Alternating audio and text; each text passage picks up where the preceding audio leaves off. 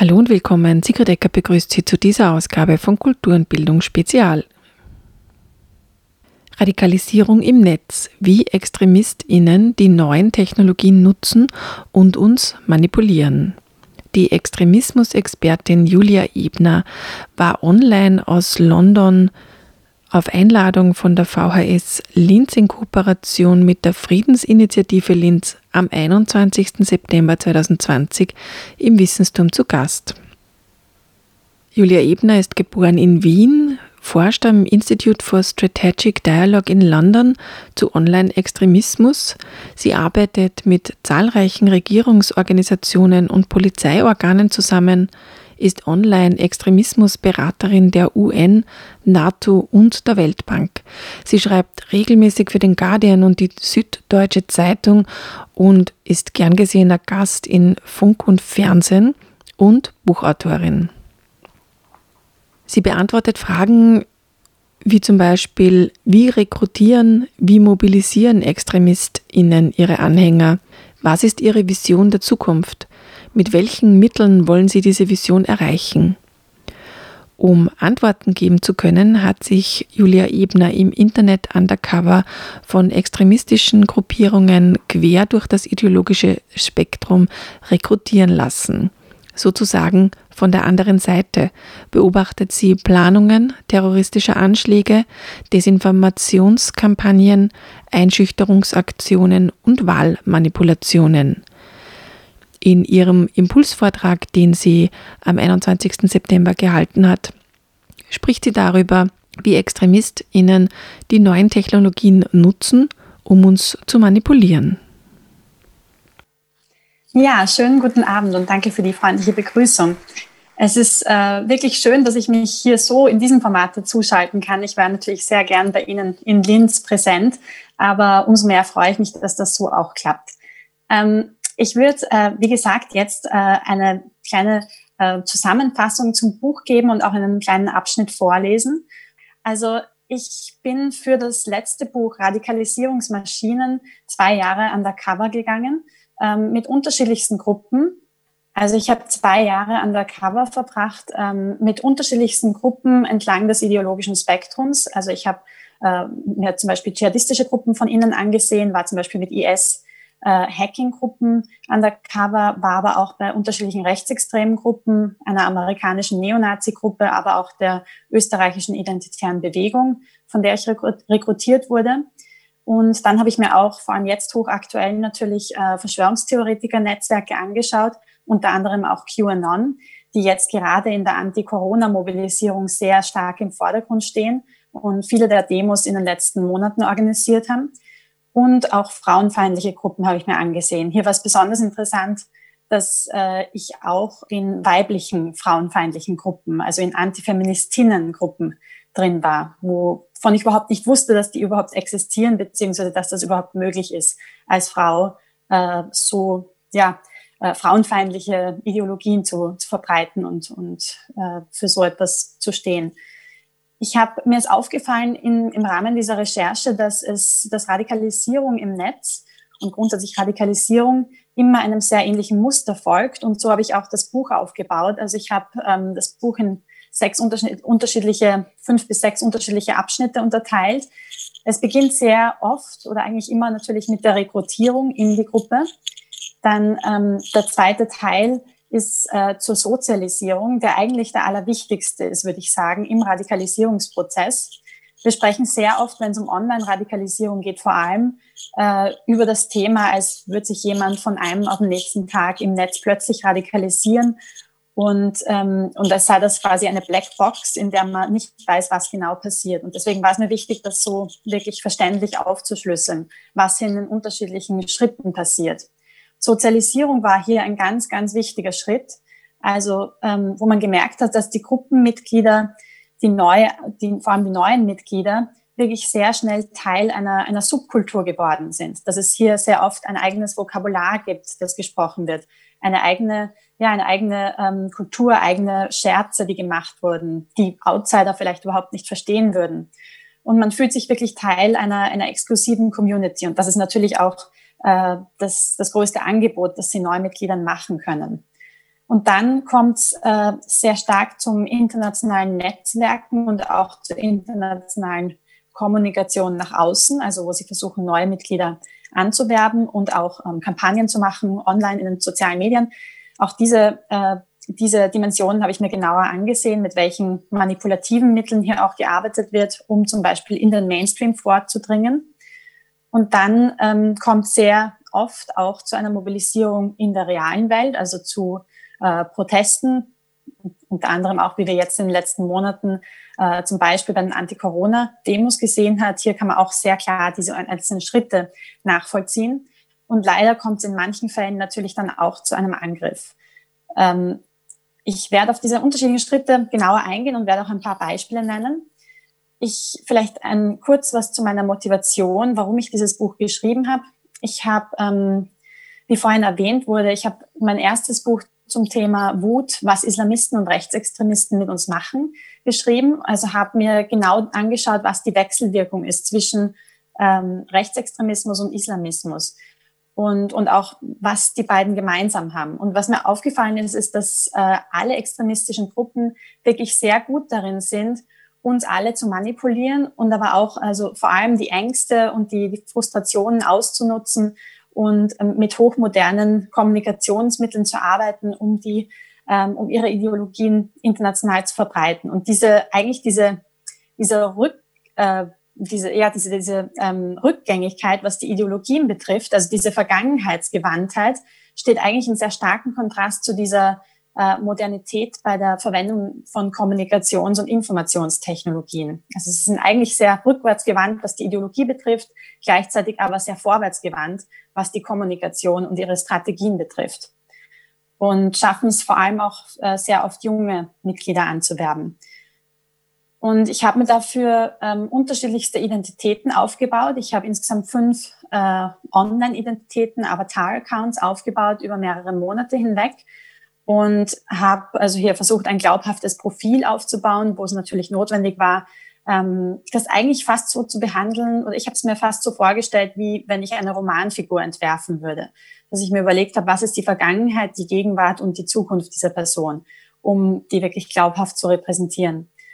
Und dann ähm, habe ich äh, sehr viele dieser Gruppen angeschrieben, wurde also rekrutiert und habe dann teilweise auch offline äh, diese äh, Mitglieder oder, oder auch Leiter der Gruppen getroffen, wurde unter anderem auch zu einem Strategietreffen der identitären Bewegung eingeladen. Hier sieht man ein Foto von Martin Sellner, dem Leiter der österreichischen identitären Bewegung und auch wahrscheinlich in ganz Europa einem der einflussreichsten Identitäre. Ähm, es war hier sehr interessant, weil sie haben ähm, versucht, einen englischen Ableger zu gründen der identitären Bewegung und ich habe das als, ja, als Möglichkeit gesehen, hier rekrutiert zu werden, weil ich ähm, in England, also in London wohne und natürlich als Österreicherin ähm, hier schon die Connection hatte oder das Argument hatte, ähm, hier einen Beitrag zu leisten. Also ich habe mich als Jennifer Marlow äh, beworben bei Ihnen und bin dann auch sofort zu einem Gespräch in Wien eingeladen worden mit einem Leiter der österreichischen Identitäre. Und ähm, ja, und dann wurde ich recht schnell auch äh, zu den englischen Treffen eingeladen. Und das ist ein Foto von dem geheimen Strategietreffen, das in einem Airbnb in Brixton stattgefunden hat, wo ähm, es sehr stark darum ging, Neumitglieder wirklich an die Ideologien und die Kommunikationsstrategien äh, also eigentlich zu gewöhnen, beziehungsweise denen ein Training zu geben, wie man zum Beispiel auf taffe Fragen von Journalisten reagiert oder was so die Kernelemente der, der identitären äh, Theorien sind. Und es war hier höchst interessant, dass zum Beispiel auch bei dem Fragebogen, den wir ausfüllen mussten, ähm, nicht nur das Thema Ideologie eine große Rolle gespielt hat, sondern auch Fragen draufgestanden sind wie, was ist, ähm, was ist dein Lieblingsbuch, was ist dein Lieblingsfilm? Und Kultur eine sehr große Rolle gespielt hat. Und damit komme ich auch zurück auf diesen Punkt der, der Sozialisierung. Also wie wichtig auch dieses Gefühl, ähm, ein Teil einer Community, Teil einer fast schon einer Hobby-Gemeinschaft ähm, zu sein, ist und eigentlich die Indoktrinierung, also die ideologische Indoktrinierung ist eigentlich diesem Sozialisierungsprozess nachgelagert. Und das war auch hier deutlich spürbar. Ich würde hier vielleicht einfach eine Stelle aus dem Buch vorlesen, ähm, um Ihnen so ein bisschen ein Bild zu vermitteln, wie es dort ausgesehen hat, beziehungsweise ähm, ja, was in diesem Airbnb, also wie es dort äh, so von sich gegangen ist. Und danach können, äh, würde ich, würde ich weitermachen mit dem Vortrag. Die identitäre Bewegung ist ganz und gar ein Kind der 2010er Jahre. Wenn man ein clandestines Strategietreffen anberaumt, mietet man über Airbnb eine Wohnung in South London. In Brixton, um genau zu sein, einem der bekanntesten Multikulti-Stadtteile der ganzen Metropole, berühmt für seine Aufstände gegen Polizeirassismus in den 1980er Jahren.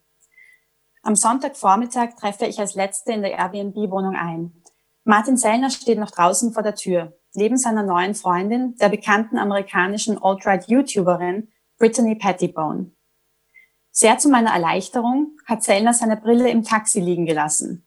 Ansonsten hätte er mich vielleicht wiedererkannt, trotz meiner blonden Perücke. Schließlich kamen wir Ende 2016 beide im gleichen Newsnight Fernsehbeitrag vor.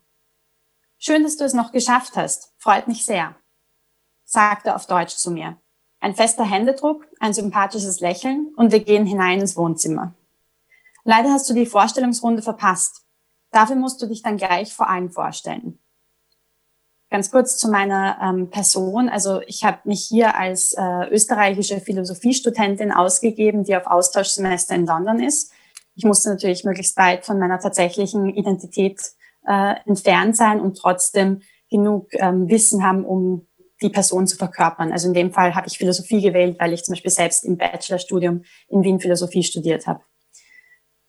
Ähm, als ich mich umsehe, erkenne ich ein paar Gesichter vom vorigen Abend wieder. Rasmussen und Liam sind da. Beide tragen Ray-Ban Sonnenbrillen und T-Shirts. In einer Runde mit einem Dutzend gut gekleideter, R. Whites Lemonade schlürfender Rechtsextremisten in einer Ferienwohnung zu sitzen, hat doch etwas Surreales. Nachdem ich Jennifers Geschichte ein weiteres Mal erzählt habe, inzwischen fühle ich mich schon so sicher mit ihr, dass ich anfange, zusätzliche Details und Anekdoten einzuflechten, sollen sämtliche Neulinge, also auch ich, einen Fragebogen ausfüllen was, so erklärt Martin, zum identitären Markenmanagement gehöre. Darauf stehen Fragen zu meinen Lieblingsbüchern und Filmen, aber es werden auch klar Erkundungen eingeholt über meine, meine politischen Ansichten und Überzeugungen. Ich gebe alles, um glaubwürdig rüberzukommen, versuche aber nicht auf die allzu üblichen Verdächtigen zurückzugreifen. George Orwells 1984 als Lieblingsbuch wäre fast zu klischeehaft. Das Buch muss in rechtsradikalen Kreisen gerne mal als Standardmetapher für den heutigen Zensur- und Überwachungsstaat herhalten. Fight Club und Matrix werden von den Leuten aus dem Alt-Right-Umfeld ebenfalls regelmäßig als Lieblingsfilme angeführt. Tatsächlich hat Hannibal Bateman, der leitende Redakteur beim rechtsextremen Magazin Radix Journal, in einem Generation Alt-Right übertitelten Artikel erläutert, warum Fight Club das Credo vieler entfremdeter junger weißer Männer auf den Punkt bringt. Bateman zitiert folgende Passage aus dem Film. Wir sind die Zweitgeborenen der Geschichte, Leute. Männer ohne Zweck, ohne Ziel. Wir haben keinen großen Krieg, keine große Depression. Unser großer Krieg ist ein spiritueller. Unsere große Depression ist unser Leben. Wir wurden durch das Fernsehen aufgezogen in dem Glauben, dass wir alle irgendwann mal Millionäre werden. Filmgötter, Rockstars. Werden wir aber nicht. Und das wird uns langsam klar. Und wir sind kurz, ganz kurz vom Ausrasten. Also hier sieht man, ähm, wie, also was für eine große Rolle eben diese, diese Popkulturreferenzen spielen. Und das ist nicht nur bei der identitären Bewegung so, das ist grundsätzlich in sehr vielen rechtsextremen Bewegungen von heute ähm, ein, ein großes Thema und vor allem äh, ein, ja, eine Taktik, um auch jüngere Menschen, also gerade die Generation Z, die Menschen, die zwischen äh, 1995 und 2005 geboren wurden, die vor allem auch zu rekrutieren. Und es war, also was mich am meisten ähm, irgendwie natürlich aus Forscherperspektive fast fasziniert hat und gleichzeitig aber auch schockiert hat, war, wie strategisch sie in der Kommunikation vorgehen. Und man merkt auch in der identitären Bewegung, also an vielen der Medienstunts, die auch die bis in Nachrichten schaffen, dass da sehr viele Gedanken dahinter stecken. Und so haben sie sich zum Beispiel auch für England genau überlegt, was für, äh, was für mediale Stunts, was für Aktionen sollten sie planen, um möglichst viel Präsenz dort zu bekommen. Und ähm, ich war dann natürlich im weiteren Verlauf, also zum Beispiel bei einer Aktion, die sie, die sie auf der Westminster Bridge äh, durchgezogen haben, wo äh, einer der Ter Terroranschläge stattgefunden hat, war ich nicht mehr dabei, weil ich äh, natürlich jetzt nicht mein Gesicht in den Medien haben wollte und damit assoziiert haben wollte. Ja, ein, eine weitere Gruppe, die ich mir genauer angesehen habe und die äh, wahrscheinlich mindestens genauso gut ähm, Operationen oder, oder Kampagnen im Netz durchführt, ist die Regenquista Germanica.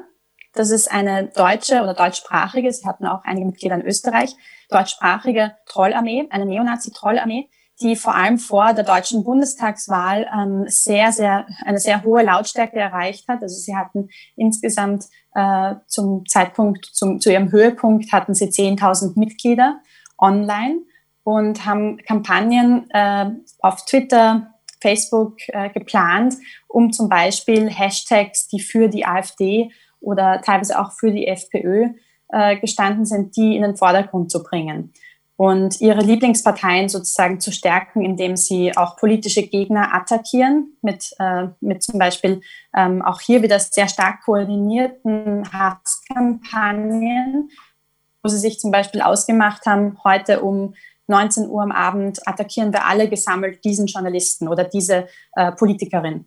Und das hat leider ähm, dazu geführt, dass es tatsächlich in den zwei Wochen vor der letzten Bundestagswahl in Deutschland dazu gekommen ist, dass die Hashtags, die von Regenbüster Germanica definiert wurden, äh, durchgehend, also in den zwei Wochen vor der Wahl durchgehend äh, in, in, den Top, Top 10 Trends auf Twitter waren.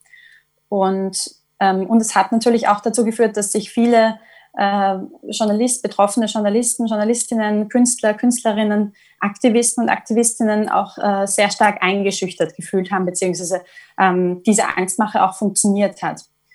Und es gibt ja, es war sehr interessant, weil ich war insgesamt eineinhalb Jahre bei der Regenvista Germanica undercover mit zwei unterschiedlichen Identitäten und ähm, habe übrigens auch einmal einen, äh, zwar nicht Linzer Dialekt ähm, imitiert, keinen oberösterreichischen Dialekt, aber einen Salzburger. Naja, also eigentlich, ich habe mich als, Bayer, als, als bayerisches Mitglied ausgegeben, habe aber den Salzburger Dialekt meiner Großmutter im Kopf gehabt, weil ich also selbst den bayerischen Akzent jetzt nicht kann, aber das ähm, war auch eine meiner, meiner Avatar-Accounts, weil ich natürlich wieder hier auch möglichst weit von meinem Wiener zum Beispiel von meinem Wiener Dialekt entfernt sein musste, weil ich Sorge hatte, dass sie mich sonst erkennen.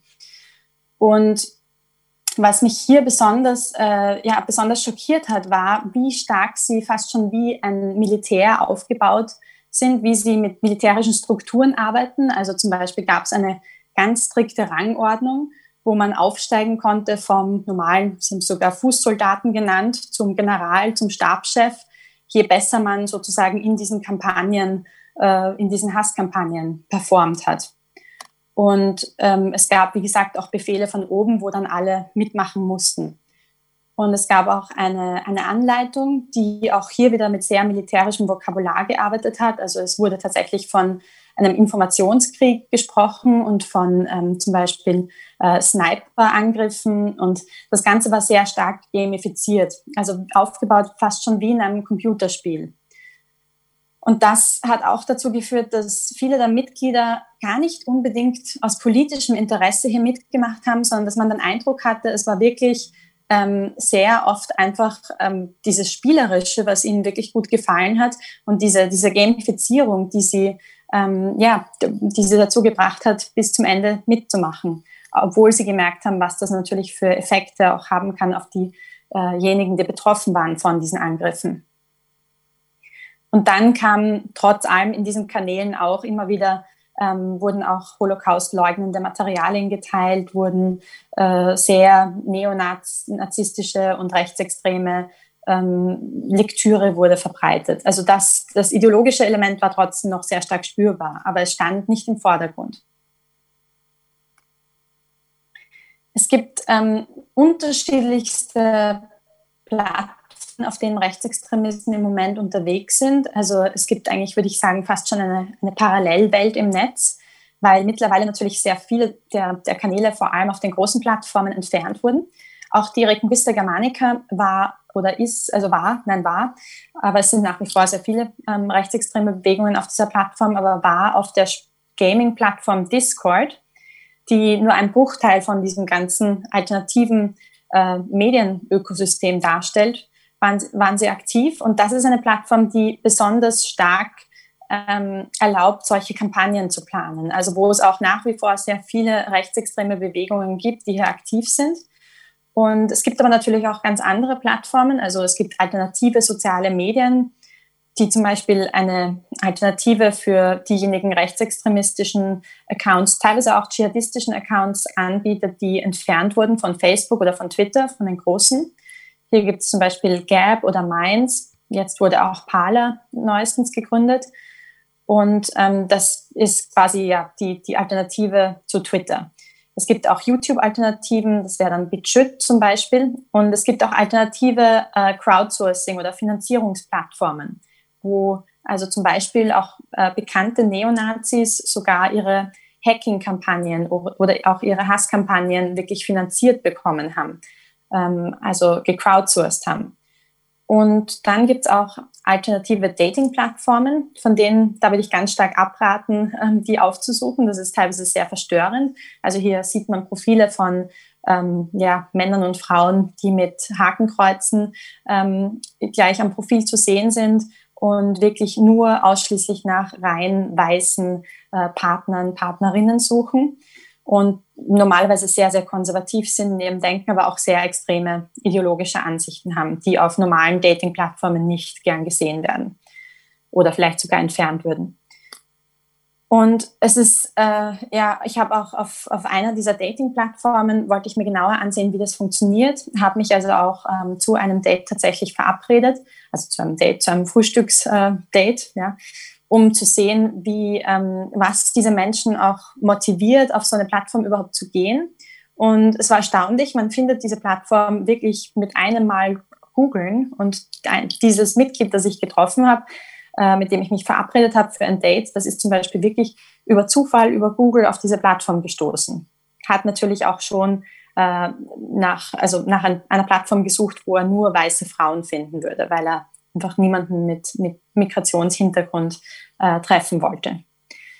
Aber es kommt dann auch auf diesen Plattformen sehr oft zu einer verstärkten Radikalisierung, weil man dann wirklich schon in einer Echokammer ist, weil man dann nur noch die, äh, die, diese, diese extremen Ideologien hört, nur noch diese Verschwörungstheorien und wenig Informationen von außen hineindringt.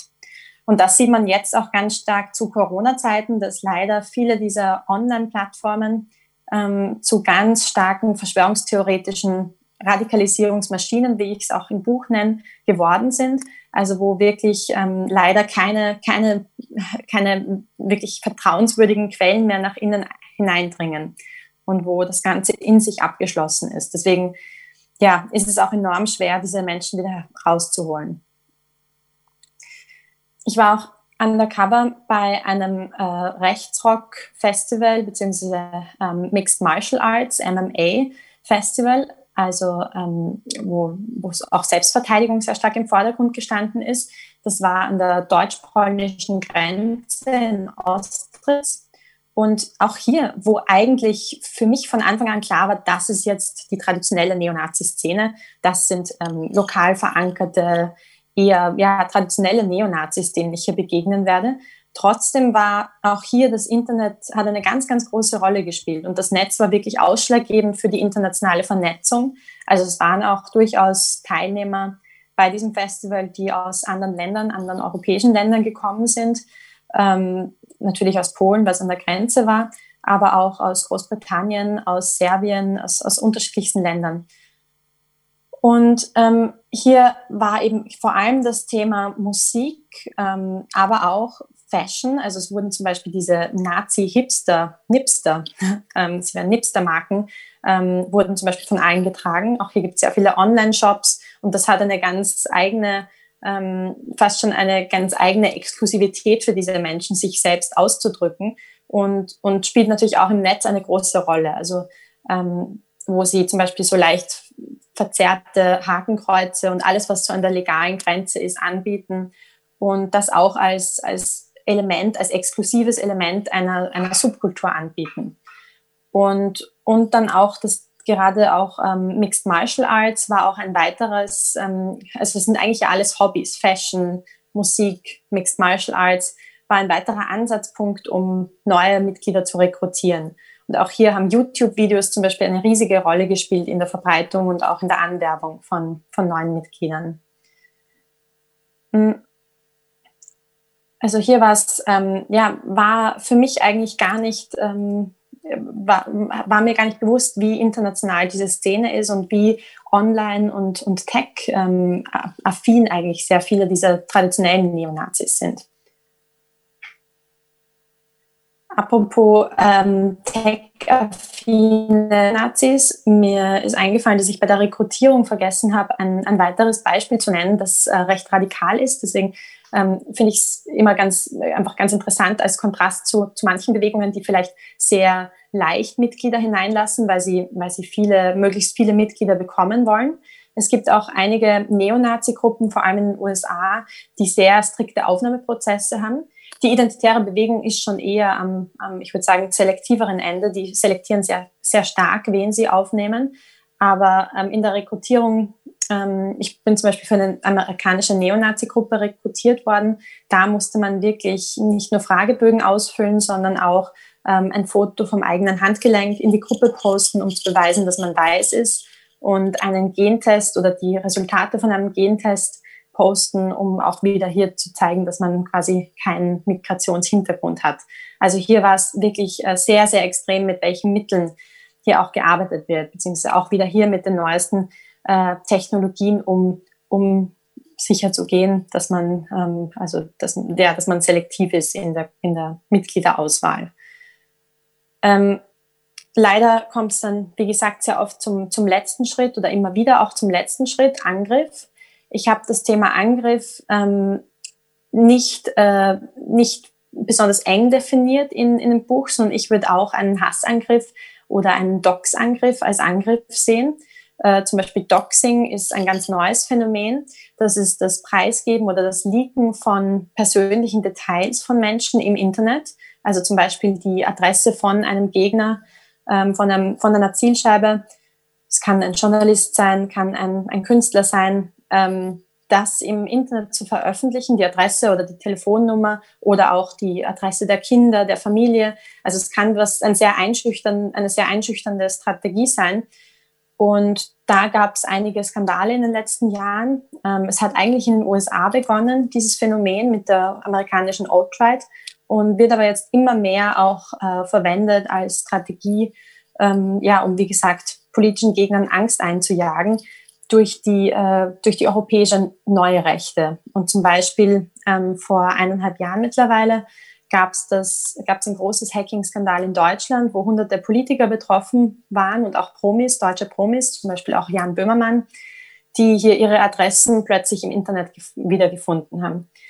Und ähm, da gibt es nach wie vor, der Prozess äh, findet noch statt und ich habe hier auch ähm, teilweise ausgesagt, weil ich äh, in diesen Netzwerken, wo das Ganze äh, also, also wo sich dieser, der Täter, der dahinter steckt, radikalisiert hat, weil ich da auch drin war. Und ich würde auch das zum Beispiel als eine neue Form ähm, von Angriff definieren, weil vor allem das gekoppelt mit, äh, mit Gewaltdrohungen natürlich wirklich einen großen psychologischen Effekt haben kann. Und auch das Thema Hacking habe ich mir genauer angesehen für das Buch. Ähm, auch hier wieder eben die Verwendung neuester Technologien, um um ja, Gegner anzugreifen. Ich war hier zum Beispiel in einer IS-Hacking-Gruppe, wo man wirklich äh, fast wie ein Schüler behandelt wurde. Also sie haben einem beigebracht, was sind die Basics von Hacking. Das war wirklich sehr, alles sehr, ähm, wirklich Basiswissen, das hier vermittelt wurde. Und man hätte jetzt nicht am Ende irgendwie komplexere Infrastruktur hacken können. Aber es war trotzdem ähm, so, dass diese Gruppe höchstwahrscheinlich in Verbindung stand mit den Hacks von hunderten ähm, US-Schulwebseiten, die, äh, ja, die alle dann plötzlich IS-Propaganda auf der Homepage hatten und wo die Eltern dieser Schüler dann ähm, verständlicherweise ihre Kinder nicht mehr in die Schule schicken wollten, weil wenn die gerade vom IS gehackt wurden. Also es hat, und das äh, da, teilweise waren auch Polizeistationen betroffen. Und auch hier kann es dazu führen, dass es einerseits wirtschaftliche Konsequenzen hat, diese Arten von, von Hacking, und andererseits aber auch, wenn sich die Hacking-Methoden dieser, dieser Extremisten weiterentwickelt, beziehungsweise wenn sie mehr Expertise aufbauen auf dem Gebiet, könnten sie natürlich auch ähm, kritische Infrastruktur hacken. Also gerade auch Atomkraftwerke oder, ähm, oder, oder auch ähm, elektrische die elektrische Versorgung lahm stilllegen in einer Stadt. Und das kann dann schon zu größeren Konsequenzen führen und kann natürlich auch Leben kosten.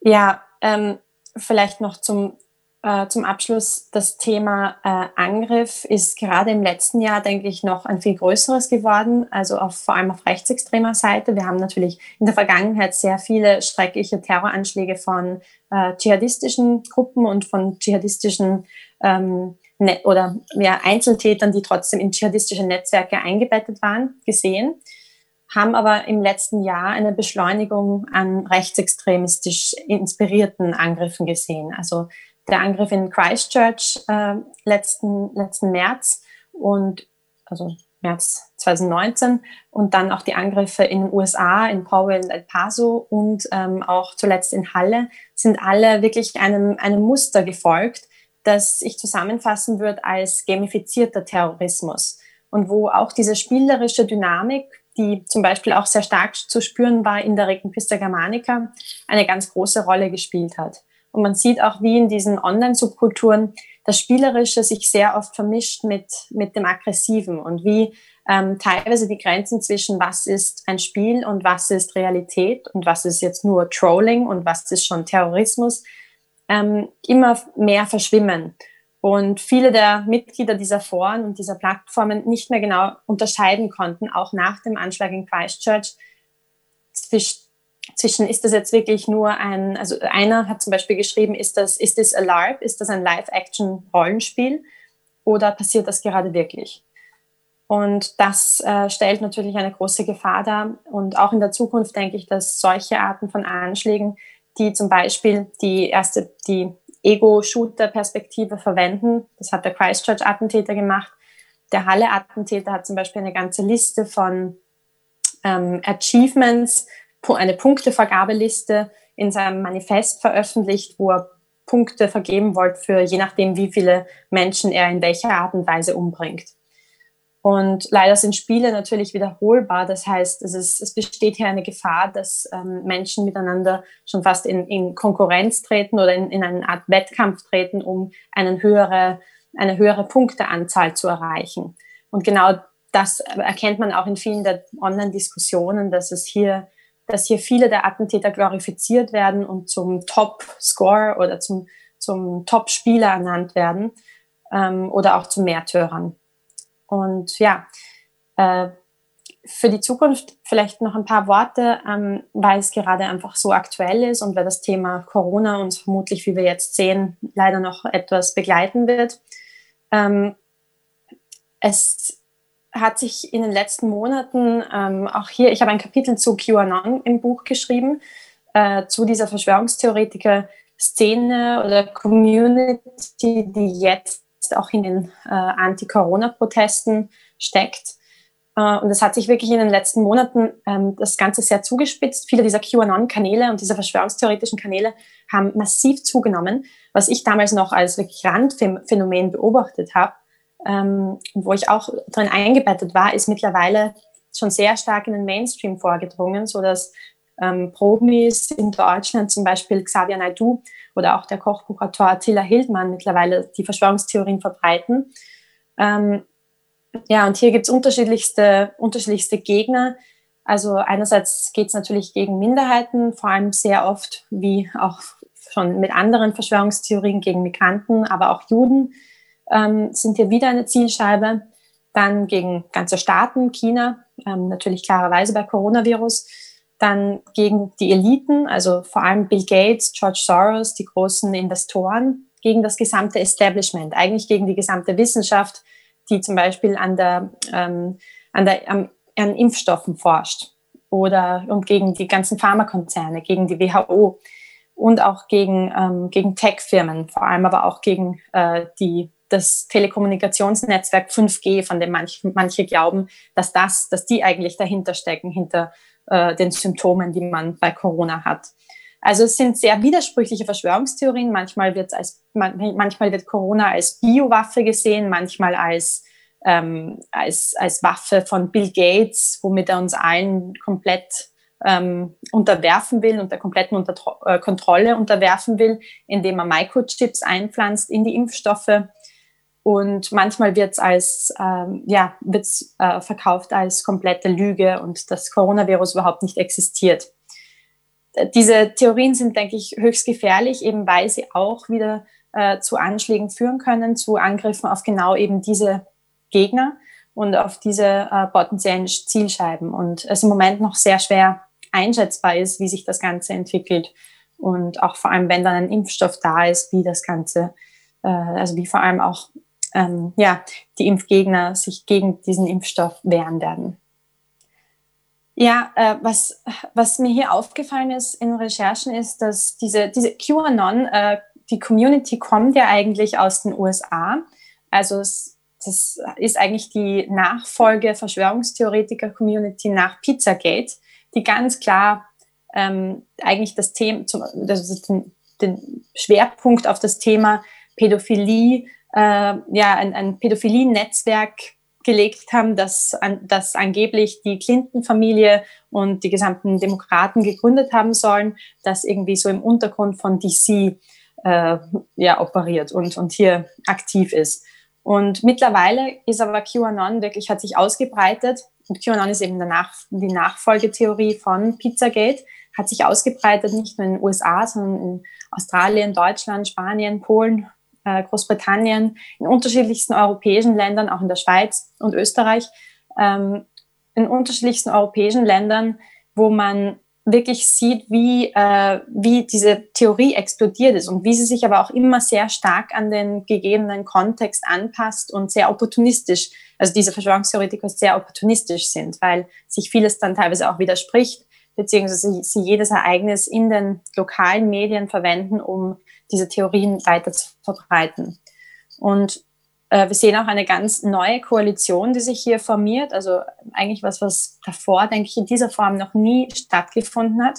Nämlich eine Koalition aus rechtsextremen Gruppen, die davon profitieren, äh, die auch teilweise ihre Ideologien hineinbringen in die Bewegung und ähm, traditionellen Verschwörungstheoretikern, die davor vielleicht schon an unterschiedliche Verschwörungstheorien geglaubt haben, äh, wo jetzt QAnon quasi die Master-Verschwörungstheorie ist, die unterschiedliche Dinge kombiniert. Also hier wird ähm, alles Mögliche kombiniert von, es wird äh, der Zweite Weltkrieg, Aliens werden erklärt, ähm, es werden ähm, die Pharmakonzerne dämonisiert, es wird aber auch, ähm, äh, es, es wird zum Beispiel auch 9-11 nochmal äh, aufgearbeitet. Es wird von Satanismus unter den politischen Eliten gesprochen. Eben diese Pädophilie-Annahmen ähm, werden getroffen. Hollywood ist auch involviert und, ähm, und die Nazis waren auch nur eine Erfindung. Also es ist, es ist wirklich, ähm, es, es baut so ziemlich alles in der Geschichte der, der Gegenwart und der Zukunft ein, was man sich so vorstellen kann. Und ähm, ja, und dann sind auch Impfgegner natürlich sehr stark auch jetzt in den Straßen gewesen und besorgte Bürger. Und gerade hier sind auch viele ähm, nicht nur aus dem rechten Spektrum, sondern durchaus auch von links dabei gewesen. Und das ist auch das, was, ähm, was ja schon, denke ich, äh, uns Sorgen bereiten sollte, ist, dass immer mehr Menschen ähm, sich dieser Bewegung anschließen, die eigentlich jetzt ideologisch nicht unbedingt extrem sind ähm, und sich jetzt aber radikalisieren könnten, eben durch diese rechtsextremen Einfluss, Einflüsse und die, die verschwörungstheoretischen Einflüsse vielleicht nur noch mit ein paar kleinen äh, Ideen für, wie man in der Zukunft damit umgehen könnte. Also grundsätzlich mit Extremismus. Ich habe im letzten Kapitel ein, einige, also zehn unterschiedliche Taktiken ähm, genannt oder ja, erklärt, wie ich denke, dass man innovativer mit äh, gegen Radikalisierung äh, arbeiten könnte. Und ich denke, was mir am allermeisten am Herzen liegt, ähm, ist äh, das, das Thema Bildung. Ich denke, dass hier noch viel zu wenig passiert. Gerade wenn wir zwar über digitale Kompetenzen sprechen, immer mehr wird das in das Curriculum eingebettet, aber wir sprechen noch viel zu wenig über, was das Internet, was das Netz mit uns als Menschen macht, also auf psychologischer Ebene, was es mit den Gruppendynamiken macht, mit, mit ähm, Identitätsprozessen, also mit uns ähm, ja, als, als, als Individuum, als Gruppe und aber auch als Gesellschaft. Und ich denke, diese Themen sollten ähm, auch zum Beispiel in Psychologieunterricht oder Philosophieunterricht in unterschiedlichsten Fächern eine Rolle spielen.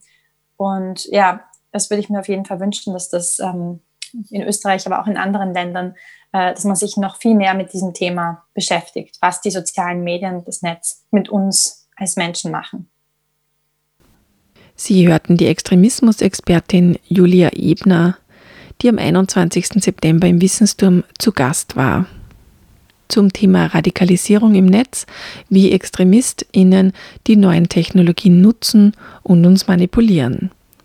Die im Anschluss an den Impulsvortrag stattgefundene Diskussion finden Sie im Frosin Podcast unter fro.at.